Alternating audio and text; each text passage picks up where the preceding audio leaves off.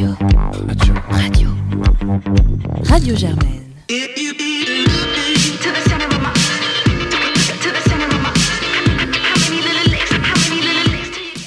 Bonsoir à tous et bienvenue euh, pour la nouvelle saison euh, de German Sport. On part sur une quatrième saison et c'est le premier épisode euh, ce soir. Et on commence très fort cette rentrée avec la Coupe du Monde de rugby pour laquelle nous avons la chance d'accueillir exceptionnellement deux spécialistes. Laure, membre des Rugby Birds de Sciences Po et qui a suivi la première semaine avec intérêt et passion, qui est accompagnée donc de Paul, membre du, du 15 du Corbeau. bonjour Laure, bonjour Paul. Bonjour. Ensuite, euh, notre chroniqueur euh, Antoine fera un point sur l'actualité foot du week-end euh, en Liga et les championnats européens. Bonjour Antoine. Bonjour. Et ce sera suivi d'un point multisport avec les grosses actus de ce week-end. Il y a surtout du, volet, cyclisme et, athlétisme. Et nous terminerons par le grand débat en Ligue des Champions avec des gros enjeux pour nos trois clubs français engagés qui seront présentés par Noé. Bonjour Noé. Bonjour. Bah merci, de, merci à tous euh, d'être venus. Euh, on commence avec euh, vous, Laure et Paul. Qu'est-ce qui s'est passé pendant ces dix premiers jours de la Coupe du Monde? Est-ce que vous pouvez nous, nous présenter? Alors, l'ouverture, c'était le vendredi 20 septembre avec le match qui opposait le Japon à la Russie. Et le Japon domine et l'emporte 30-10 en entamant donc bien cette Coupe du Monde à domicile. le lendemain matin, il fallait se lever tôt, vu qu'à 6h45, on avait Australie-Fidji. Euh, un match qui a vu des Fidjiens assez surprenamment euh, dominer la première partie avant de se faire, euh, je dirais, normalement rattraper par des Australiens nettement au-dessus qui l'emportent au final 39-21. On note après évidemment un match attendu en France, celui, celui de la France face à l'Argentine. Donc après une première mi-temps qu'on a envie d'appeler enfin correcte pour le 15 de France, les Bleus décrochent totalement en, en deuxième mi-temps. Euh, le temps fort du match, c'est le drop salvateur de Camille Lopez qui permet aux Bleus de l'emporter 23 à 21.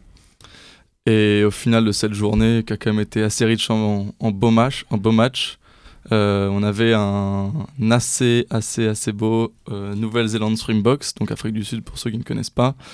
et malgré un, beau match de la part des deux équipes, les pendules ont été remises à l'heure par les Néo-Zélandais, qui l'emportent 23 à 13, et ce malgré euh, toute l'attente qu'il y avait euh, derrière les Sud-Africains. Ensuite, euh, le dimanche 22 septembre, ce qui est notable, c'est la victoire de l'Irlande 27 à 3 face à une Écosse toujours pas au top de sa forme. Qui était suivi du match du 15 de la Rose, donc l'Angleterre, qui, a confirmé sa place de favori en battant les Tonga 35 à 3. Et, ensuite, bon, on a quand même eu une belle semaine de match, pas forcément les plus beaux du tour, de la compétition, mais avec des essais des belles rencontres et de belles surprises. Donc euh, le, 23, euh, le Pays de Galles a affronté la Géorgie, qui l'a battu assez logiquement 43 à 14. Le lendemain, c'est les Samoa euh, et leur manchette célèbre, notamment pour leur carton jaune, qui, l'ont emporté face à la Russie, et ce malgré une première mi-temps dominée par les ours russes, et durant laquelle les Samoa ont quand même hérité de deux cartons jaunes, plus que mérités. Euh, et du coup qu'ils l'ont tout de même emporté 34 à 9. Euh, ensuite, un très beau match pour l'Uruguay le lendemain, qui finit par l'emporter 30 à 27 face aux Fidji.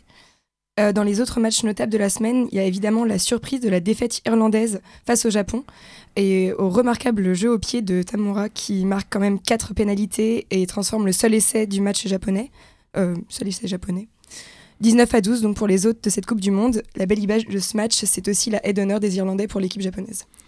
Et enfin, hier, euh, le match qu'opposait euh, le choc de la poule euh, D, qui opposait le Pays de Galles à l'Australie, ce qui va nous intéresser parce que c'est l'un de ces deux adversaires qui rencontrera certainement la France si elle passe les poules. Donc un match à rebondissement avec l'Australie qui fait une belle remontée en deuxième mi-temps, mais le Pays Galles qui s'accroche sur la fin de match pour finalement l'emporter 29 à 25. Niveau résultat des poules, pour le moment le Japon est en tête de la poule A euh, dans la poule B, on a une surprenante équipe d'Italie qui se retrouve en tête devant l'Afrique du Sud et la Nouvelle-Zélande. mais par contre, il va falloir attendre que, les Italiens jouent à la fois les Blacks et les Springboks, ce qui devrait équilibrer les points. L'Angleterre est en tête de la poule C et enfin le Pays de Galles prend la tête euh, de, la poule D après sa victoire face aux Wallabies. Et nouvelle un peu de dernière minute, fraîche de ce matin, c'est la confirmation du match France-États-Unis qui ne sera finalement pas annulé. Il était menacé par un typhon. la Coupe du Monde au Japon en septembre oblige. Et pour rappel, euh, l'enjeu était important puisque si le match avait été annulé, il y aurait eu un nul automatique euh, et du coup, euh, les Bleus se seraient partagés les points avec les, Américains et ils se seraient il se serait retrouvé dans une position délicate, notamment vis-à-vis des quarts de finale et des adversaires argentins. Justement, par rapport à ce match, maintenant qu'il est, qu'il est confirmé, qu'est-ce qu'on qu'est-ce qu'on peut dire dessus? Il y a la compo qui est, qui est sortie ce matin. Est-ce qu'il y a des changements par rapport au premier match? Alors, il y, y, a un énorme turnover euh, de l'équipe de France, euh, avec, je crois, pas moins de 12 changements, 12 euh, changements dans l'effectif de départ. c'est intéressant de noter notamment le changement complet de charnière, mhm. avec Machno qui sera associé à Lopez. Et au-delà de ça, je pense que plus de, plus de manière plus importante, il y a des joueurs qui vont réellement jouer leur place dans le reste de la compétition. on, pense à Paul on pense à Paul Gabriag, on pense à, Sofiane Guitoun qui a un gros gros gros coup à jouer, lui qui avait, qui avait été mis sur le côté euh, après, après le, match contre l'Italie.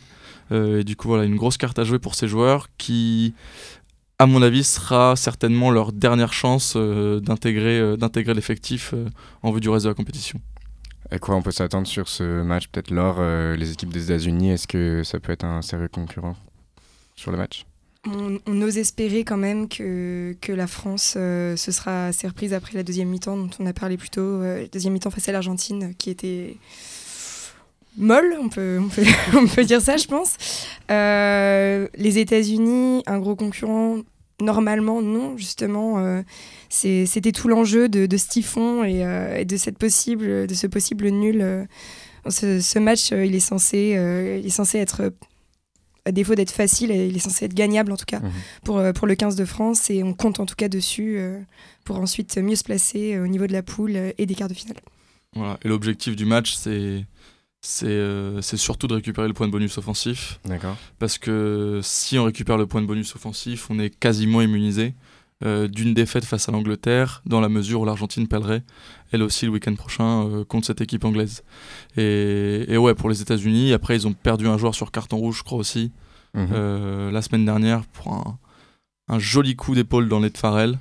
Euh, c'est pas forcément un, un, geste à montrer dans toutes les écoles de rugby, mais ça va peut-être nous servir euh, contre l'Angleterre quand même.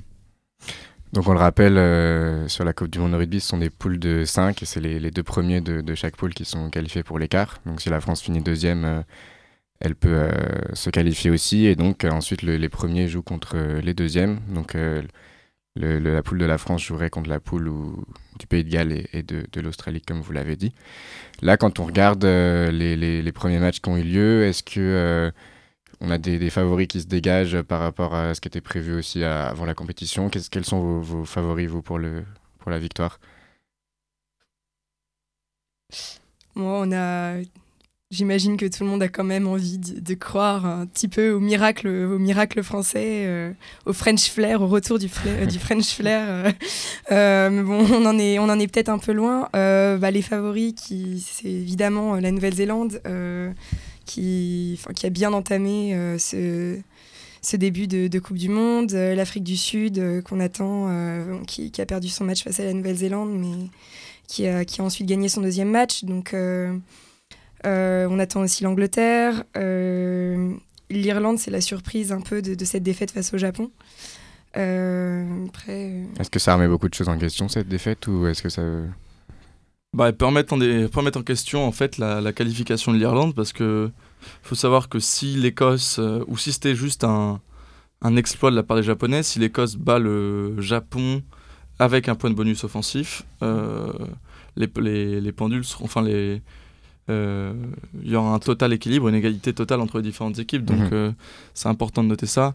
Après, euh, devrait pas avoir de gros soucis non plus pour l'Irlande. La, qualification va sûrement jouer entre euh, l'Écosse et le Japon, sûrement avec un avantage pour le Japon qui joue à domicile, qui a su produire un très très beau jeu depuis, depuis le début de la compétition. Après, pour revenir sur, sur la question des favoris, oui, les, les, les Néo-Zélandais sont là, les Sud-Africains sont là, les Australiens sont là la plupart des équipes sont là. Après, euh, la Coupe du Monde de rugby, ça peut aller très vite. On arrive directement dans les quarts de finale. On a la chance, entre guillemets, de jouer l'Australie ou le Pays de Galles, qui sont pas non plus la Nouvelle-Zélande et l'Afrique du mhm. Sud. Euh, et après, on est, les, on est quand même les épouvantails de la Nouvelle-Zélande. Donc si on a le malheur de tomber contre eux, on est peut-être ceux qui ont le plus de chances de gagner. Est-ce qu'on a à craindre les, les Gallois après les Six Nations et après ah oui, voilà, oui. leur victoire Oui, oui, on a, on a complètement à craindre les Gallois, mais après, euh, après on a su aussi montrer contre ces Gallois qu'on qu'on avait la place pour les battre. Et, et c'est certainement des équipes, notamment l'Australie, euh, qui est une équipe qui est vachement instable, qui est capable de mettre 50 points à Nouvelle-Zélande et d'en prendre 50 la semaine qui suit. Euh, et du coup, euh, c'est peut-être des équipes qui sont un peu moins dans la régularité que les Néo-Zélandais, que les Sud-Africains, euh, et qu'on a peut-être plus le, po- le potentiel de battre qu'une équipe voilà, sud-africaine ou, néo-zélandaise. Mhm. D'accord. Très bien, merci beaucoup. Est-ce que si vous aviez une équipe à retenir pour un prono final, est-ce que vous, vous, vous vous mouiller pour ça ou c'est difficile? France mise à part, euh, j'aimerais bien que la Nouvelle-Zélande gagne pas cette année. Du coup, euh, je dirais l'Afrique du Sud, moi. Euh, mon, mon cœur euh, me porte vers l'Australie où j'ai passé euh, ma troisième année, mais euh, peu de chance, mais on a envie d'y croire quand même. Ça marche. Euh, bah, merci beaucoup à, à tous les deux pour, euh, pour votre expertise. On passe maintenant au résumé de l'actualité du week-end et d'abord avec le foot euh, qui pour une fois arrive euh, après le rugby. Antoine, on commence par la Ligue 1 peut-être. Est-ce que ce week-end a été étonnant? Oui, effectivement, si le football sait nous réserver des surprises, certaines équipes s'entêtent semaine après semaine à nous donner les mêmes résultats, à nous procurer les mêmes sensations. En Ligue 1, le PSG a déçu, mais Neymar l'a encore sauvé. L'OL a lui aussi déçu, mais Alban Lafont, l'excellent gardien nantais, n'a rien voulu laisser passer, laissant les Lyonnais sur un septième match d'affilée sans victoire. D'autres équipes cherchent encore à nous surprendre. Monaco, par exemple, nous a montré que si sa paire d'attaquants savait marquer et briller, ce qui n'a rien d'évident sur le rocher, sa défense peut être tout aussi solide. Saint-Étienne, Dijon et Strasbourg ont tous les trois gagné et s'offrent une réelle bouffée d'air. Les Verts restent relégables, Gislain Printemps ne devrait pas connaître l'hiver sur le banc du chaudron, même si son équipe rompt ainsi avec une série de 7 matchs sans victoire. 7 matchs sans victoire, comme une nouvelle tendance dans la région. L'entraîneur des Lyonnais, 11e, est sur la sellette. Paris est premier, Monaco n'est plus relégable. Marseille n'a pas gagné, mais Mandanda est redevenu phénoménal. Tout semble peu à peu rentrer dans l'ordre dans l'Hexagone. Et en première ligue, qu'est-ce que tu, qu'est-ce retiens de ce week-end? De l'autre côté de la Manche, le constat est similaire. Gini Wijnaldum a signé pour Liverpool une septième victoire en autant de matchs pour les Reds. Parmi les snipers, ni Agüero, Abraham ou Pouki n'ont marqué, mais leurs équipes semblent être à une place qui leur ressemble, respectivement 2e, 6e et 17e pour Manchester City, Chelsea et Norwich. Mais attention au coup de tonnerre. Il sera bon d'observer l'issue d'un match capital ce lundi soir avec Manchester United qui reçoit Arsenal, celui de la peur ou du rebond? Mais le vrai drame du week-end, quant à lui, se jouait outre-Rhin. Si le roi mukinois s'est fait très peur dans son voyage chez la Lanterne Rouge, Paderborn, il reprend sa couronne qui semblait lui échapper. Le grand perdant a chuté chez lui pour une bataille import- importantissime. Leipzig se retrouve, se retrouve deuxième, à égalité de points avec son bourreau, Schalke, qui ont tous les deux au final de cette sixième journée le même nombre de points que Leverkusen, Mönchengladbach et Freiburg. Cinq équipes en deuxième position, avec un point à rattraper sur un Bayern leader pour la première fois de la saison. Les places se vendent donc très cher et la suite de la saison promet d'être passionnante en Bundesliga. Et au sud de l'Europe, euh, Portugal, Italie, euh, Espagne, euh, qu'est-ce qui s'est passé ce week-end? Alors en Italie ce week-end, les favoris n'ont pas déçu. La Juve, l'Inter, Naples ou Rome ont tous accroché les trois points. Mais à Milan, les, les rossonneries sont tombées sur un empereur qui séduit semaine après semaine le peuple italien. Il s'ignore et Franck Ribéry, auteur d'une masterclass retentissante avec la Fiorentina, qui l'emporte 3-1 sur le terrain des Milanais. Son dernier but est un chef-d'œuvre. De la péninsule ibérique, il fait toujours aussi bon d'être promu. Au Portugal, Famalicão, qui n'avait plus goûté à la première division depuis un quart de siècle, reste accroché à sa place de leader, un point devant les ennemis du Benfica et de Porto. Ce club ne sort pas de nulle part. C'est un joyau du super agent Jorge Mendes et d'un milliardaire israélien, Idan Foder. Idan pardon. Pour rappel, depuis 1934, seules deux équipes, Belenenses en 1946 et Boavista en 2001, ont réussi l'exploit absolu de ravir le championnat aux trois grands que sont le Benfica, Porto et le Sporting. On dirait que certains ne veulent plus se contenter des miettes. C'est le cas de Grenade, surprenant deuxième du championnat espagnol, un point derrière la Maison Blanche. Malgré un début de saison en demi-teinte, et le Parc des Princes en est témoin, le Real retrouve un peu des couleurs avec cette place de leader. Ce week-end, ils ont partagé les points dans une dure bataille contre l'Atlético, qui s'est soldée par un match nul et vierge sur le terrain, mais pas en dehors, puisqu'un virulent Sergio Ramos risque très gros après ses insultes adressées au corps arbitral. Mon espagnol me fait défaut, mais la question de la profession de la mère de l'arbitre a vraisemblablement été posée. Le Barça est quatrième et l'Atlético est troisième, à égalité de points avec Grenade, qui se déplacera samedi prochain au Bernabeu, dans l'antre du Real. Pour jouer définitivement son rôle de trouble fête. On passe aux autres sports. En volet, la Serbie est devenue championne d'Europe dimanche soir face à la Slovénie euh, sur une victoire 3-7 à 1. Victoire qui laissera des regrets à la France qui s'est inclinée vendredi soir euh, donc contre le vainqueur, la Serbie, au tie-break. Les Bleus rêvaient d'un titre à domicile et ont été stoppés net par un scénario cruel sous le regard des spectateurs de l'accord Hotel Arena à Bercy. La France s'incline samedi euh, dans la foulée face à la Pologne euh, pour le match de la troisième place, donc euh, contre le double champion du monde en titre, et finit à une frustrante quatrième place. On a senti sur ce match un épuisement physique et mental, moins de, moins de 24 heures après la défaite en demi. En cyclisme, c'était les championnats du monde la semaine dernière, avec une course très surprenante. les coureurs se sont lancés de Leeds en Angleterre sur un parcours raccourci à cause des conditions météorologiques euh, dantesque, on peut le dire. Une pluie battante avec des parties de route qui ressemblaient à des piscines, euh, qui a vraiment épuisé les coureurs pendant toute la journée de course. La journée se déroulait comme attendu au début avec une grosse échappée qui n'a jamais pris de grande avance, qui était poursuivie euh, par les trains belges et français qui ont réussi à lâcher plusieurs favoris petit à petit en maintenant un rythme soutenu. Et à 30 km d'arrivée, le grand favori du jour, c'est Mathieu Van Der Poel attaque, suivi par Matt Pedersen, Stefan Kung et les deux autres grands favoris, euh, Alaphilippe et Trentin. Mais Alaphilippe n'arrivera jamais à suivre le groupe de 5 coureurs constitué par cette attaque, qui sera la bonne échappée pour la victoire. S'en suivent dans ce groupe qui a réussi à prendre de l'avance deux grosses surprises avec la défaillance du, de Van Der Poel qui est lâché 12 km avant la fin. Le trio de tête se dispute ensuite la victoire au sprint qui était promise à Trentin, le seul bon sprinter du groupe. Mais après un sprint étrange qui ne s'élance que 150 mètres avant la ligne, c'est finalement Mats Pedersen qui semblait le moins bien placé qui l'emporte, aidé aussi par les jambes de Matteo Trentin fatigué après la, longue journée euh, sous la pluie.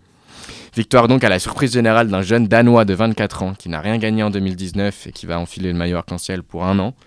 Grosse déception pour Alaphilippe qui était au cœur de la stratégie d'une équipe de France qui n'a roulé que pour lui. Mais Alaphilippe n'a jamais eu les jambes pour prétendre à la victoire. À noter la victoire de la néerlandaise Van Vleuten dans la course sur route femme, euh, plus tôt dans la semaine. Juan Denis a aussi remporté le contre-la-montre euh, masculin. On fait ensuite un petit point rapide sur les championnats du monde d'athlétisme qui se déroulent en ce moment à Doha au Qatar. Pour l'instant, sans surprise, c'est les États-Unis qui mènent au classement des médailles, avec déjà 7 médailles en 3 jours, dont 3 en or. Ils devancent de peu la Chine avec 6 médailles, euh, dont une en or. La Jamaïque complète le podium avec ses deux sacres depuis le début de la compétition. Et les faits marquants, euh, bien sûr, c'est les premiers mondiaux sans le roi Usain Bolt sur la piste. Et euh, dans le cadre du 100 mètres, c'est sans surprise Christian Coleman, le meilleur sprinter du monde, qui a remporté l'épreuve reine de ces championnats en coupant la ligne en 9,76. Il a devancé son compatriote Justin Gatlin et le, le Canadien De Grasse. Chez les femmes, la, Jamaïcaine Shelly Fraser Price euh, remporte son quatrième titre mondial sur la distance, assez impressionnante. Et côté français, on est pour le moment très loin de l'objectif de faire aussi bien qu'en 2017 à Londres et les 5 médailles obtenues. Euh, le recordman du monde de saut à la perche, René Lavillenie, qui à la peine depuis quelques saisons a déjà été éliminé dès les qualifications. Euh, il n'a pas réussi à passer les 5,60. Johan Diniz, il a lui abandonné sur le 50 km marche, alors que Jimmy Vico et Pierre-Ambroise Boss n'ont même pas réussi à se hisser en finale, respectivement du 100 mètres et du 800 mètres. Tous les espoirs tricolores sont donc derrière les hurdlers euh, Pascal Martino Lagarde et Willem Bellocian qui font aujourd'hui leur entrée en lice pour les séries du 110 mètres haies, dont la finale aura lieu euh, mercredi à 22h heure française. Le recordman du décathlon, Kevin Mayer tendra lui aussi de conserver son Graal. Euh, ce sera mercredi et jeudi prochain pour le décathlon. Cette semaine, c'est aussi la deuxième journée de Ligue des Champions. Euh, donc on va passer au, grand débat euh, Germain Sport sur la Ligue des Champions. Et on commence par le match à Paris. Euh, Noé, est-ce que tu peux nous présenter ce match et ses enjeux? Alors le PSG se déplace à Istanbul pour affronter Galatasaray. Un match qui aura des saveurs de Ligue 1 puisque beaucoup d'anciens joueurs de notre championnat jouent maintenant à Galatasaray tels que Sofiane Figouli ou encore Radamel Falcao.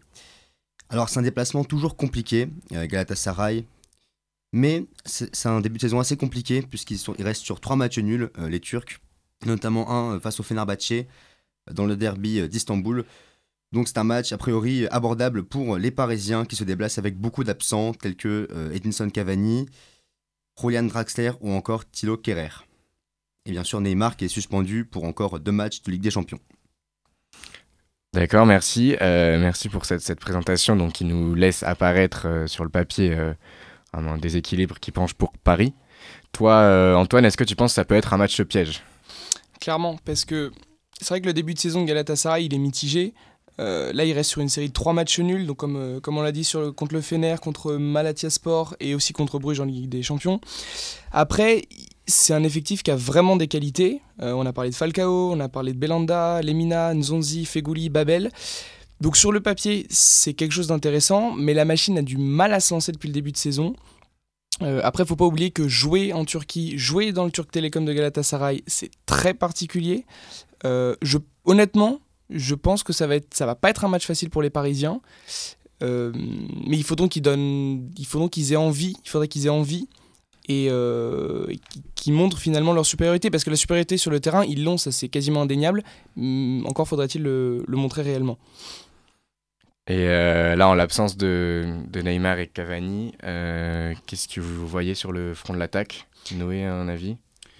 Bah, je pense qu'on va avoir quelque chose d'à peu près euh, similaire euh, au match du Real. Je ne sais pas si Icardi sera, sera remis. Euh, Icardi est dans le groupe en tout cas. mais... groupe, mais je ne sais pas s'il sera titulaire. Mm. Mbappé, est-ce qu'il va avoir le courage de le lancer Peut-être qu'on va vouloir éviter une rechute, donc peut-être qu'on va mm. partir sur le même 11 que contre le Real. Ou... Mais Icardi jouait, donc on ne sait, on sait pas vraiment mm. quelle attaque il mettra.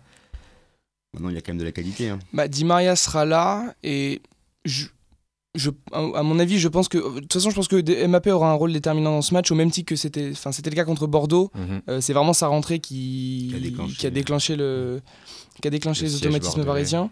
Voilà. Mais, euh, mais oui, Mbappé aura un rôle à jouer, c'est indéniable. Et, euh, mais pas un match facile, très clairement, en perspective pour les Parisiens. Ouais, moi, je pense qu'on a l'impression dans, dans, les mots de Tourelle aussi que bah, l'état de forme d'Mbappé est peut-être meilleur que celui d'Icardi. Moi, je le vois plus quand même euh, débuter. Il a plus de matchs au compteur aussi euh, dans les jambes. Ouais. Et, euh, et après, en plus, c'est une occasion pour lui de, bah, de jouer peut-être pour une des dernières fois au poste de neuf qu'il apprécie. Parce qu'avec si toute l'équipe est au complet, c'est peut-être pas les choix qui seront faits par, par Tuchel. Après, est-ce que on, on, verra, on verra sur sur cette compo. Euh, là, au, niveau du milieu, je sais pas ce que vous voyez vous, mais je pense que Paris a trouvé son, un peu son milieu parfait avec euh, Marquinhos, Verratti et, et Gay, mm. euh, qui a été impressionnant contre le Real et qui est un système assez intéressant. Vous le voyez se, se, maintenir aussi, Antoine? Oui, je pense que là, Idriss Gueye, enfin s'il reproduit la, la masterclass qu'il nous a montré contre le Real, c'est enfin c'est clairement c'est le chaînon qui manquait au PSG depuis plusieurs années mhm. et, euh, et, ça fait du bien de voir ça, ça fait du bien de voir qu'il y a des automatismes qui sont trouvés et, et juste enfin le, le, match contre le Real, il est il est impressionnant et et, ça manquait un petit peu ouais. Ouais, moi ce que, ce que j'aime bien aussi c'est que avec euh, bah, assez d'assurance dans la, dans la récupération sur ce milieu, ça permet aux deux latéraux de, de se projeter pas mal. Euh, comme, euh, comme le troisième but contre le Real où on voit Bernat et, et Meunier qui sont, qui sont d'une facilité euh, mm. assez, assez impressionnante. Qui jouent au ballon dans la surface, c'est ça. on peut le dire. Ouais, voilà. Donc, euh, donc ça promet. Donc toi, tu, tu étais quand même assez prudent offensivement. Qu'est-ce que tu aurais comme, comme prono, Antoine? Je pense que ça va vraiment pas être un match facile. J'imagine bien une victoire. De toute façon, autre chose qu'une victoire serait un échec pour le PSG. Euh, parce qu'il faut qu'il se positionne et il faut pas se reposer sur ses acquis de la victoire contre le Real. J'imagine bien un match 1-0, un match très très très très physique, très très très dur. Je pense que de toute façon c'est comme ça que, que Galatasaray va se présenter. Euh, mais ouais, une victoire 1-0 pour moi ça me paraît, ça me paraît cohérent. Qu'est-ce que, qu'est-ce que tu en penses Noé? Bah, je suis assez d'accord avec Antoine, le PSG n'a pas droit à l'erreur. Euh, le Real reçoit Bruges, donc autant dire que c'est une victoire presque assurée pour les Madrilènes ils, reçoivent Bruges, donc je pense quand même. Euh, donc le, PSG doit gagner, et je vois bien 1-0 ou 2-0. Euh, je pense pas qu'ils encaisseront de but face à Galatasaray, par contre, euh, en marquer sera, sera pas aisé. Moi j'étais plus parti pour euh, une victoire avec plus de, plus de deux buts d'écart. moi je les sens assez en confiance en Ligue des Champions offensivement. Di Maria est assez en feu en ce moment. Mbappé veut marquer son retour aussi. bon voilà, est-ce que Noé, tu un mot à ajouter ou est-ce que tu veux nous présenter le, match entre Leipzig et, Lyon? On peut passer ouais, euh, au match de l'Olympique lyonnais qui reste, euh, comme l'a dit Antoine tout à l'heure, sur 7 euh, matchs sans victoire. Leur dernière victoire remonte au, 16 août contre Angers 6-0. Donc autant dire que ça commence à faire long pour les Lyonnais. D'ailleurs, leur entraîneur Silvino est sur la sellette. Alors c'est un match très compliqué puisque Lyon se déplace chez le, deuxième de Bundesliga, alors qui certes a perdu ce week-end contre, contre Schalke euh, Nulfir, mais euh, ça reste un club très très, euh, très, dangereux pour les Lyonnais. Voilà, ils, ils, font un très bon début de saison et ça va être très compliqué d'aller les battre dans la Red Bull Arena qui, qui est un stade qui peut accueillir 42 000 spectateurs même. Donc on aura une grosse ambiance pour, pour ce match contre Lyon qui qui sera compliqué pour les Lyonnais, mais euh, on sait qu'en Ligue des Champions, ils peuvent parfois sortir des gros résultats à l'extérieur. On, on pense au, match 2-1 contre City l'an dernier, où ils avaient vous avez sorti un très très gros match avec euh, une masterclass de Nabil Fekir. Dans l'autre euh, match du groupe, c'est le Zénith qui va accueillir Benfica, sachant que tous les membres du groupe sont généralement présentés d'un niveau assez équitable. On peut quand même se demander si Leipzig n'est pas un peu au-dessus et donc ça va être compliqué pour les Lyonnais qui devront obligatoirement sortir un gros résultat. Qu'est-ce que tu en penses, euh, Antoine? Est-ce que tu vois peut-être une bouffée d'air frais euh, pour Lyon par rapport à la Ligue 1 Est-ce qu'on peut y croire? Ben, Je sais pas justement, parce que tu parles du match contre City et il y a deux choses qui sont très différentes par rapport au match contre City. C'est un, qu'en face c'est pas City, c'est pas le gros nom du football européen contre lequel tu as envie de donner euh, ton corps et ton âme. Ça reste Leipzig, donc ça reste effectivement une très très bonne équipe, c'est le deuxième de Bundesliga, ils ont perdu, ils ont perdu la première place euh, last week-end. Mais c'est pas le genre de match pour lequel euh, pour lequel tu as forcément envie de te transcender à un niveau, et on l'a vu contre le Zénith, y a pas, on n'a pas l'impression chez, les joueurs lyonnais, chez les joueurs lyonnais, dans ce genre d'affiche, qu'ils ont envie de se transcender. Et le deuxième élément, c'est effectivement, il n'y a pas Nabil Fekir. Euh, donc c'est un très très bel effectif lyonnais, qui s'est bien, bien renforcé cet été. Euh, je pense à René Adelaide, qui fait un, début de saison très prometteur depuis, le, depuis son transfert depuis Angers. Mais euh, mais pour moi, il y a ce, côté un peu Lyon euh, qui sait se transcender contre les équipes qui sont largement au-dessus de lui, mais contre les équipes euh, soit à son niveau, soit en dessous. Et on l'a vu, on l'a vu contre Brest, on l'a vu contre Amiens, bah, on contre Nantes ce week-end a fortiori. Bah, ça manque, de, ça manque du, supplément d'âme entre guillemets qui peut permettre de, faire basculer un match et a fortiori un match de Ligue des Champions. On a, l'impression que c'est vraiment ce problème-là de bah, se transcender tout court contre n'importe quelle équipe. Euh, qu'est-ce qu'elle que c'est Qu'est-ce qu'est la source du problème? Est-ce que c'est le Est-ce que c'est l'entraîneur euh, à ton avis? Bah, l'entraîneur il, débute, il débute. Euh, je crois que c'est sa première expérience en tant que qu'entraîneur principal. Donc et c'est dommage parce que enfin c'est je, pense que ce mot c'est dommage cette expression c'est dommage il y, en a pas d'autres qui peuvent mieux résumer le, le, parcours des Lyonnais depuis depuis tant d'années. C'est-à-dire que Lyon commence quand même sa saison avec une, avec une victoire 3-0 à Monaco et une victoire 6-0 à domicile contre Angers. Angers actuellement euh, deuxième de Ligue 1. Donc on se dit, mais ça y est, c'est génial, on va, on va rompre avec Genesio, on va avoir une vraie dynamique, on va avoir quelque chose. Et depuis, on est sur la fameuse série des 7 matchs sans, euh, sans aucune victoire. Euh, et ils n'ont pas affronté que des, que des calors, que des cadors. c'est on, est loin de, on est loin de ça. Donc je sais pas. C'est, je sais pas d'où ça vient, mais on a l'impression que, que, peu importe si on change le système, peu importe si on change le coach, il y a toujours ce, ce petit truc chez les Lyonnais qui veut pas s'activer, qui veut pas se. Mmh. Là où, là où le PSG, par exemple, peut être vraiment cruel en Ligue 1 et peut avoir un. Euh, c'est pas toujours le cas, mais peut vraiment euh, afficher un, un, vrai professionnalisme, Une, vraie rigueur, exactement. Bah, chez Lyon, on a, on a moins cette impression-là, en tout cas. Là, le, le, contexte fait quand même que je pense qu'ils n'ont plus vraiment le choix. Euh, il y a Saint-Etienne qui vient euh, dimanche. C'est une semaine, très grosse semaine. Et on avait vu l'an dernier, je crois, il y avait une semaine pareil qui était un peu critique pour Genesio. Et justement, les Lyonnais avaient sorti une, très grosse semaine de match. Ils jouaient l'OM juste derrière. exactement, voilà. Et ils avaient sorti une grosse semaine parce que bah, justement, c'était euh, une semaine cruciale pour eux. Et bah, ils avaient sorti. les grands moyens et puis ils mm. avaient fait de beaux matchs donc je pense qu'on peut quand même voir peut-être justement cette réaction lyonnaise on verra mais moi, j'y crois en tout cas. Et jusqu'à quand peut. Si on imagine le scénario inverse, jusqu'à quand peut tenir euh, Silvino Imaginons que Lyon perd à Leipzig et Lyon perd le derby. Est-ce que ça en est fini ah, euh, selon toi, Noé? Oui, je, pense, que la défaite à Leipzig peut encore le maintenir dans une. Mais non, s'ils perdent à Saint-Etienne, c'est pas possible. Parce que Saint-Etienne, quand même, faut. Ils, sont, je sais... ils sont dans la zone rouge, je sais plus s'ils sont, derniers. 19e, euh, ils sont 19e. Enfin, non, non, là, la défaite à Saint-Etienne serait pour moi. Enfin, ou alors il y a des choses qu'on sait pas et, que, qui se passent à l'intérieur de, des bureaux de Lyon, mais une défaite à Saint-Etienne serait vraiment euh, le coup de trop, je pense. Ouais, puis en plus, c'est quand même synthé, quoi. Donc, euh, en plus, quoi. Euh, Sans jugement de, valeur, bien sûr. Non, non, non, mais c'est quand même le grand rival. Évidemment, donc, Voilà, je pense que Olas ne laisserait pas passer deux défaites cette semaine. Hein, ça mm. m'étonnerait. Mais est-ce que Juninho euh, resterait Ni Olas, ni les supporters. Je pense que oui. ça viendrait surtout des supporters. Euh, Juninho, bah. Juninho, il fait. Si, si on veut le juger sur son travail brut, le travail de directeur sportif, bah, c'est un mercato qui est relativement intéressant. Et puis Juninho, il n'a pas le même statut que Silvino. Silvino, c'était un peu l'inconnu brésilien qui arrive avec Juninho. Et donc c'est pour ça qu'on a, c'est aussi pour ça qu'il y avait ce, vrai engouement autour de lui. C'est parce que c'est vraiment cette paire de Brésiliens qui arrive et qui, qui marque une sorte de renouvellement. Bah, sur le terrain, le renouvellement, on le, le constate pas vraiment malheureusement. Ouais, c'est même. de s'enrayer dans les mêmes dans les mêmes dynamiques. Euh, donc euh, oui, contre ce Leipzig qui est toujours deuxième champion allemand, qui a commencé un très gros début de saison, qui a impressionné aussi contre, contre Benfica avec le doublé de, de Werner qui était assez en feu.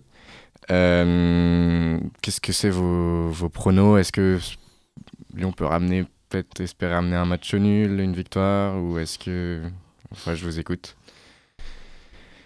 Je pense qu'un match nul serait pas illogique. Euh, on n'assistera pas au plus grand match de football de l'année, à mon avis.